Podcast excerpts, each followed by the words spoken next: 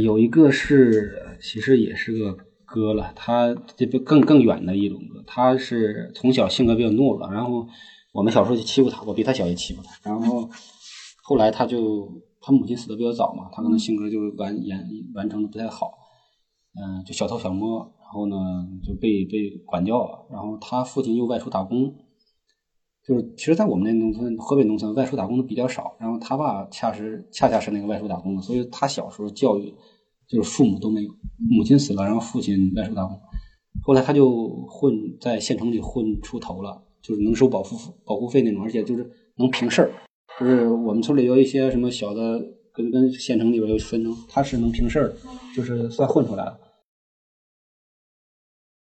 然后后来是因为什么事情坐牢了？我这个记不太清，坐牢了，坐牢之后，然后在牢里认识个人，然后认了个干爹，然后呢，他跟出狱之后，他跟他干爹就去了南方了，在哪个城市？南通还是什么？然后这个干爹后来就变成老丈人，就他把他人家女儿给娶了，啊，在那边做生意，应该混的还可以。就是他，我对他的印象，就是有两个点，就是他爸来我们就过年时候来我们家拜年，因为他爸比我爸小很多嘛，虽然是同辈。半年，我爸就会聊聊说，哎，那个谁，你那个谁，就你家小子快出狱了吧？他说，哎，摊上那么个儿子也没办法，他出狱了，咱就给他把房子修修，然后娶个媳妇儿，这是能父母能做到的，是吧？你后续到底怎么混，那咱也没招了。这是第一个印象。当然，后来他也没用他爹给他娶媳妇，他自己还挺有本事。然后另一个呢，就是我特别好的一个兄弟，然后跟他就是在一起玩过。呃，他坐牢期间，我这兄弟还专门跑去就是别的城市吧，他在保定坐牢。我这我那朋友跟他的几个朋友就是还专门跑到保定去给他监狱里送钱，因为在监狱监狱里需要钱嘛，就给送点钱，然后打点一下。他的故事起伏不太大，我觉得挺这是一个好挺传奇的，确实是。对，就是他可能后续我估计还会发生别的事吧。我小时候会，他过我们家门的时候，我会拿一个棍儿打他。小孩子那种欺负人嘛。然后呢，就是我对他的心理变化，就是他，呃，出狱的第一年，他出狱了。那时候我知道他之前混得很好，然后刚刚出狱，他从我们家门口过，我不知道当时哪根筋搭错了，我就跟他喊了声，叫他叫健儿吧，我说健儿哥。其实我从小本身我就就我们关系其实很远，我没跟他喊过哥，然后也怎么着，就那一刻我怂了，突然就就觉得啊，跟人家喊了一声哥，我觉得自己这个心理变化也挺就挺挺挺好玩的。小时候从我门门口过我就欺负他，然后大了之后从我门口过 我就怂了，跟人家喊了声哥。他反应呢？他反应啊，他说那个啊回来了，就是还挺客气的，就是反正就混混嘛，他们都不会霍霍自己村里的人。就是都会在外边横一些。那感就现在有个疑惑，就是你说了好多这个什么小霸王，你们是村里能出好多个这种？对，能出好多个就是爸讲的上话。比如说你这个说法不会，之前讲那个什么那个村霸也是。对，他是在村里收，然后这个是收到县城了，还对，就是不是每个人管一块就？他们不不是同一年代的人哦，就是就刚才说的这个，他跟我应该是同岁。可能就是这两年谁混得开，过两年就换一个人混得开，就不会。对，至少村里面的人应该不会互相争吧？就是大家还还会有个辈分。嗯，但是你看咱们这么说显得很多，其实就是我也把差不多我们村里边的这些有点故事人也都说的差不多了，其他的那些败家子儿啊那种就很多了，就没什么可说的了。嗯嗯，然后还有个简单的故事说一下，你看需不需要录啊？这这个也需要录是吧。您说的，我就万一管用呢。是，呃，这个是个高中同学，跟他叫大圣吧，起一个起一个代号。嗯，他是他跟他就特别老实巴交的一个人，就长得也特别老实巴交，一个国字脸，然后戴一个大眼镜。然后高二同学，我们高二呢，就是因为高中比较艰苦嘛，我们住的就是上学是在楼里，但是我们住的宿舍是原。呃，是原来的那个平房的教室改的，就是一一个特别大的教室，可能长得十几米，宽五六米的那种大教室，把课桌什么都撤出去，然后呢，放上很多的那种铁架床、上下铺，可能一个屋里住五六十个人的那种。我们就一个班嘛，然后住在那里边。他跟我是是这个就是挨着，呃，我是住在最靠墙的一个位置，然后呢，就是我的床旁边就是一个小过道，然后他是坐在小过道的对边。就中午大家从饭堂里打完饭，一块出来，就是拿到宿舍吃。我们会正好我面对面坐着，然后有时候会你吃点我的菜，我吃点你的菜。呃，就那时候，呃，我能看出来，其实他的家庭条件也非常一般。我那时候就特别穷嘛，就是家里经常不买菜，然后自己就是炸点那个豆瓣酱，拿油炸了之后，然后光买馒头吃。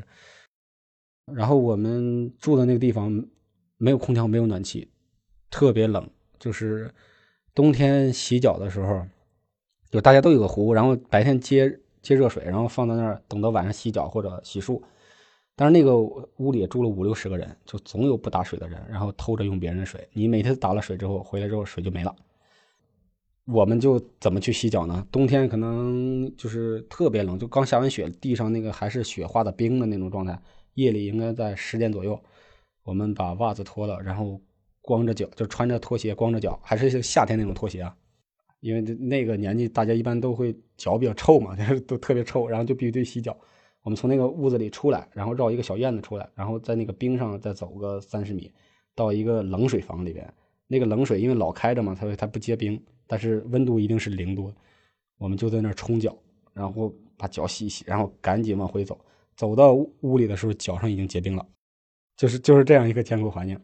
平时我们交流的不太多，就是他因为说话比较少，我在班上还算活跃，因为学习也还可以。他是就是存在感不太高的那种人。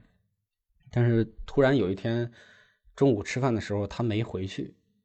呃，我当时也没奇怪了，我说没回去，那可能是在食堂吃了呗。然后一会儿别的同学回来了，我大圣捅人了。我说什么？大圣把那个把那个瘦猴捅了。我说我操，怎么回事？相当于这时候事情刚刚发生嘛。那个事情是怎么回事呢？就是学校一般会有很多的体育生。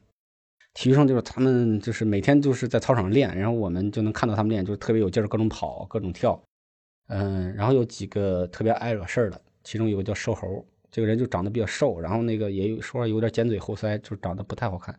另一个呢是牲口，他叫牲口，其实不是我给他起的，是大家都跟他叫牲口，就前面加上他的姓氏，牲口，就是瘦猴比较瘦，然后牲口呢特别高，特别壮，他高中的时候可能就长到一米八几。然后那个跟练健美的时候那个那么壮，我们就就是这些不练体育的人，经常会看他们练，就也羡慕嘛，各种显示力量，然后就倒着做俯牲口吧，他会倒着做这个俯卧撑，就速度特别快，像军人一样唰唰唰那种，就是我们大家都会比较怕他。然后呢，这个事儿是发生在他们三个之间的。大圣呢去堂口打饭，因为那食堂特别大，一个大开场。然后会有一个个小窗口，呃，你高中生嘛，其实也大家都抢时间，然后也也人还特别多。我们学校可能有五六千人，就是从高一到高三一共五六千人，大家都特别就争着抢着往前冲，然后去打饭打菜，就每个窗口都围着好里三层外三层。然后这时候那瘦猴来了，瘦猴因为是练体育的，他从就是比较骄比较横嘛，然后他就往前挤，然后就就可能用手也拨了一下这个大圣。那大圣比较矮，比较比较小，然后也发火了，说：“你他妈挤我干嘛？”然后瘦猴说：“我他妈挤你怎么了？”大圣嚷他一句：“排队去！”瘦猴说：“排你妈！”然后就就拿着那个饭盔就是饭盆就开始打。然后两人其实就打起来了，就在地上翻了几个滚然后就就就松开了，就算是没打起来吧。大圣就继续在那儿气呼呼的在那排着打饭，但瘦猴呢特别不地道。他就叫人了，他叫了一帮体育生过来，可能有个七八个体育生，其中就有这个牲口啊，特别壮的那个。然后这时候大圣正好是打完饭出来，然后端了端了好多菜出来，就瘦猴就然后上去就就开始打，动手开始打，就是包括牲口在内的其他几个人也上去打大圣，因为大圣其实特特别矮，特别虽然不瘦吧，但是特别矮，就完全打不过他们。几个人把人家摁在地上，然后把周围好多同学的那个，因为我们大家都蹲蹲在地上吃，没有桌子，把好周围一大片同学那个饭菜全打翻了，弄得哪地上哪都是，然后一群人围着，就跟那个港片里边那样，连连打带踹的。然后他们就出气了，打完了，就是要要要撤撤走了。这时候大圣啪就站起来了，就是那时候孩子好多会在那个裤带上挂一个钥匙链，上面好多钥匙什么的，啪把那个钥匙链摘下来，然后在里边就不知道怎么的，速度特别快的抽出一把刀来，就是那种小刀还是折叠的，啪出来之后，朝着兽猴哐一下就挠在了小腹上。然后瘦猴当时他是没感觉的，就觉得没啥事说兄弟们他妈的打他！就一群人又冲上去把大圣摁在地上，又死打了一顿。就在打的这个时候，瘦猴他也动手了嘛，就他要解恨嘛。这时候其实是打出血了，对吧？他其实是伤到内脏了，啪就躺下了，就昏过去了，昏死了。然后这时候那个牲口吧，牲口比较壮，背起瘦猴来就开始往外跑，就往校外跑，要要送医院。跑跑跑跑到那个学校大门口的时候，其实跑了还不近，应该至少得有三百米吧，因为学校比较大嘛。跑到大门口的时候，就发现这个瘦猴就是脸脸色特别青，然后面无血色，就是我们说那个叫撅过去了，就是我们那儿的俗语叫，就人就是昏死，然后僵直了那么状态，就撅死过去了。然后这个这个牲口劲儿比较大，把这瘦猴背到了身后，就是相当于。呃，牲口是站着的，然后瘦猴那个身体整个是横着的，然后他俩是腰对腰这样站着，牲口的右手握瘦猴的这个脖子，然后这边呢左手呢就是挽住他的那俩膝盖，然后往前撅，就是把他给把那个瘦猴给他约成一个就是向后仰的一个 U 型吧，像他他人整个是横的嘛，咔咔咔撅了几下，然后其实这是一个救人的方法，我不知道是否有这个医学依据啊，但是。就这么撅了几下，给他给撅回来了，就终于出了一口长气，人算就是醒过来了。他怕时间长了会死，送医院了。就是我知道这个事的事的时候，应该是正好他呃牲口在撅这个瘦瘦猴，然后我那个同学大圣呢，他就回到宿舍了。